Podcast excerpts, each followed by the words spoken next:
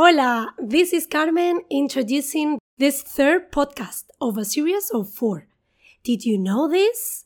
I will tell you more. So, the first one is called When to Use Part 1, the verb conocer and to meet.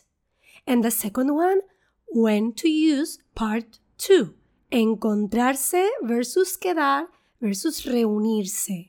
If you haven't listened to them and just got to this third part, just stop it, please, and go listen to them. I'm leaving you the links here on my webpage. If you are listening to me from a platform outside my website, remember my website is www.fluentinspanish.org. And then you will see the podcast section. You will need information from those two podcasts to understand this third one. The fourth and last one will be called encontrar versus encontrarse, ver versus verse, and reunir versus reunirse. I believe the way to make sure you use every verb correctly is by listening to the four podcasts. Besides, you have the transcript, translation, and vocabulary words for this series of podcasts and other podcasts at my website. Bienvenidos a este tercer podcast. En el primer y segundo podcast de esta serie de cuatro podcasts, hablé de cómo decimos to meet, to meet with, to meet up y to meet up with. Entonces, lo primero que quiero preguntarte es, ¿cómo llevas todo eso? ¿Cómo te estás sintiendo con todas las explicaciones de los dos primeros podcasts? Muchas veces veo que los alumnos sí que saben la mayoría de cosas que expliqué en parte 1 y parte 2. El problema es que al conversar las olvidan y van mezclando todos estos pares de verbos conflictivos con las estructuras incorrectas y o en los contextos equivocados. Si aún no has tenido tiempo de memorizar bien todo, antes de empezar con lo que viene, sería conveniente al menos hacer un esquema. Como en este tercer podcast y en el cuarto hablaré sobre estos pares de verbos que a veces son pronominales y otras no, si no tienes las cosas claras hasta ahora, podrían confundirte mucho saber y conocer más personas. Siguiendo con el uso de conocer en el contexto de conocer a alguien, te amplío aquí información. Vamos a ver las famosas diferencias entre conocer y saber. Sin embargo, esta vez entro solo en ese uso de ambos con personas. Vamos primero con una fórmula con el verbo saber, la estructura saber más quién más ser más persona. Si dices sé quién es Jennifer López, nadie te ha presentado a Jennifer López. Simplemente tienes conocimiento de que existe una cantante, actriz y bailarina famosa y sabes cómo es su aspecto físico. No sabemos si tú has visto sus películas o si conoces alguna canción suya. Solo sabemos que en tu cabeza esta artista está identificada. Este uso de saber siempre es saber más quién, más ser, más persona. Y ese quién lleva acento. En la pregunta, ¿sabes quiénes son tus vecinos? No te estoy preguntando si te los han presentado o si has hablado con ellos, solo si tienes esta información. O sea, es lo mismo que si te pregunto ¿sabes cómo es su aspecto físico? ¿O sabes de quiénes son familia o de quiénes son amigos? ¿O sabes sus nombres? ¿Tienes alguna referencia sobre ellos? Los usos de conocer a y conocerse. Seguimos hablando de estos dos verbos con personas. Si dices conozco a Jennifer López, entonces tú has hablado con ella al menos una vez. O si mi pregunta fuera ¿conoces a tus vecinos? Te estoy preguntando si has hablado con ellos alguna vez y o si os habéis presentado. Quizás no os habéis presentado oficialmente, pero habéis tenido conversaciones típicas de vecinos. En este sentido, es posible encontrar el verbo conocerse como verbo recíproco.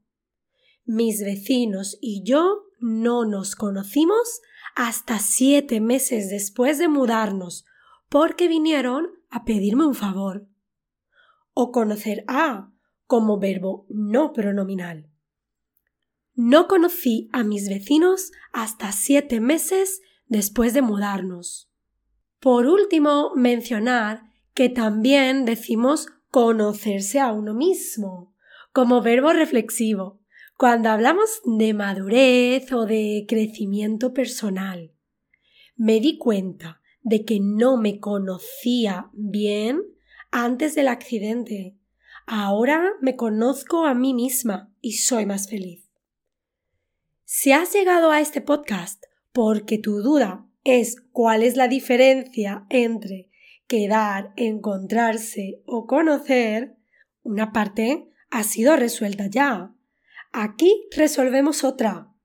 Y en el último podcast resolverás todo. Quedar versus quedarse versus quedar con. Qué gran dilema, ¿no? ¿Y cuántos dolores de cabeza te dan las diferencias entre el verbo quedar y quedarse? Usar quedar siempre es complicado. A la pregunta de cómo usarlo, la respuesta es que hay muchas formas de usarlo. Vamos a dividirlo bien.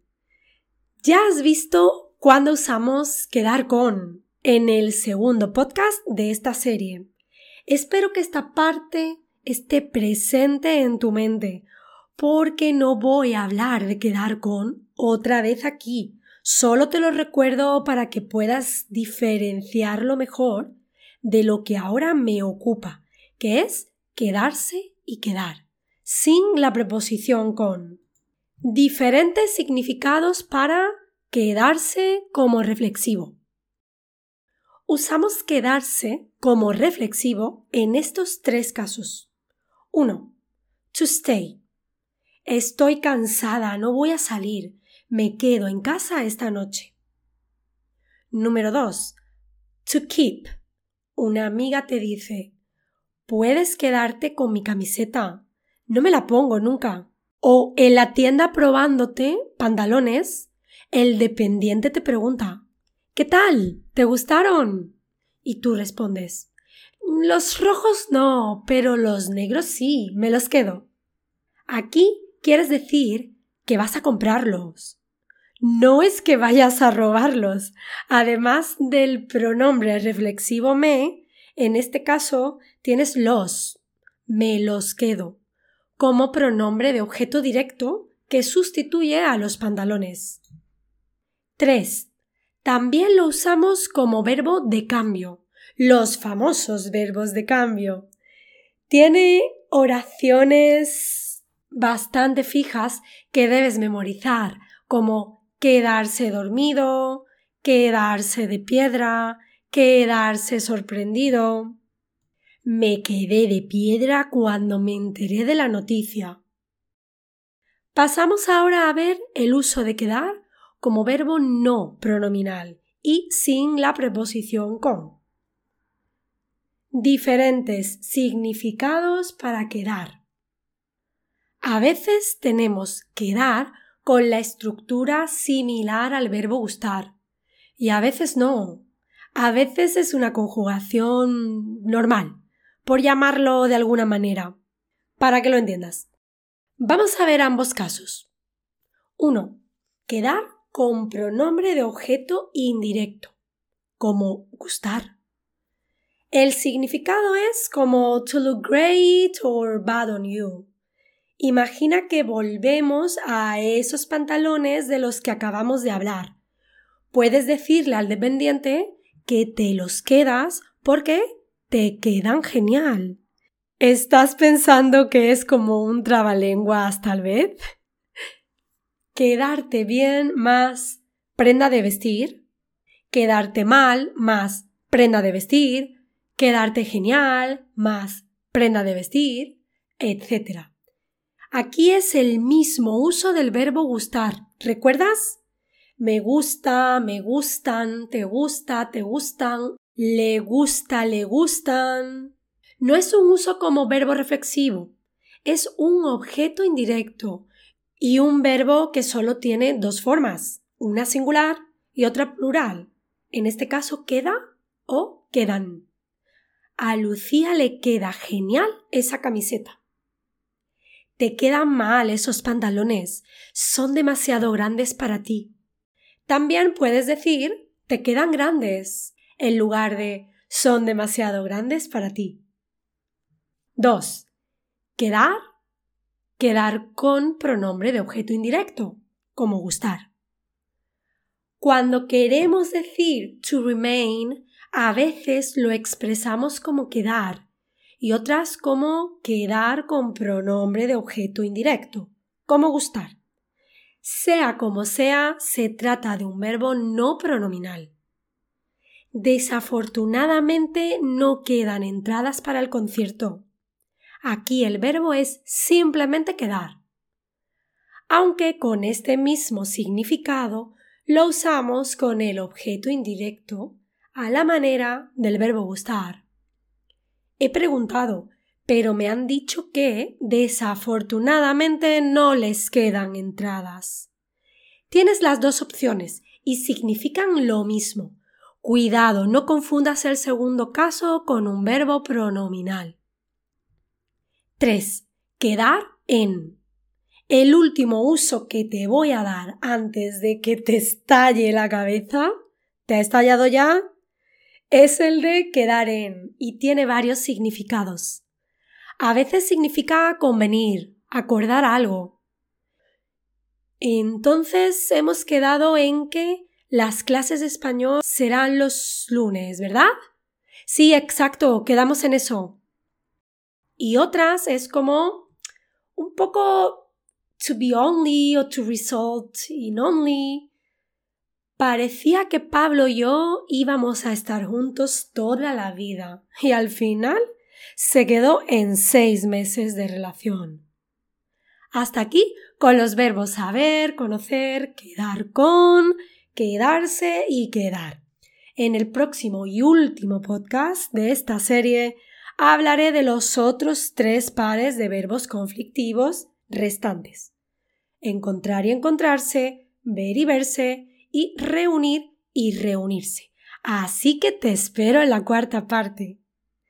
Don't forget you can find the transcript, translation, and vocabulary words for these and other podcasts at www.fluentinspanish.org.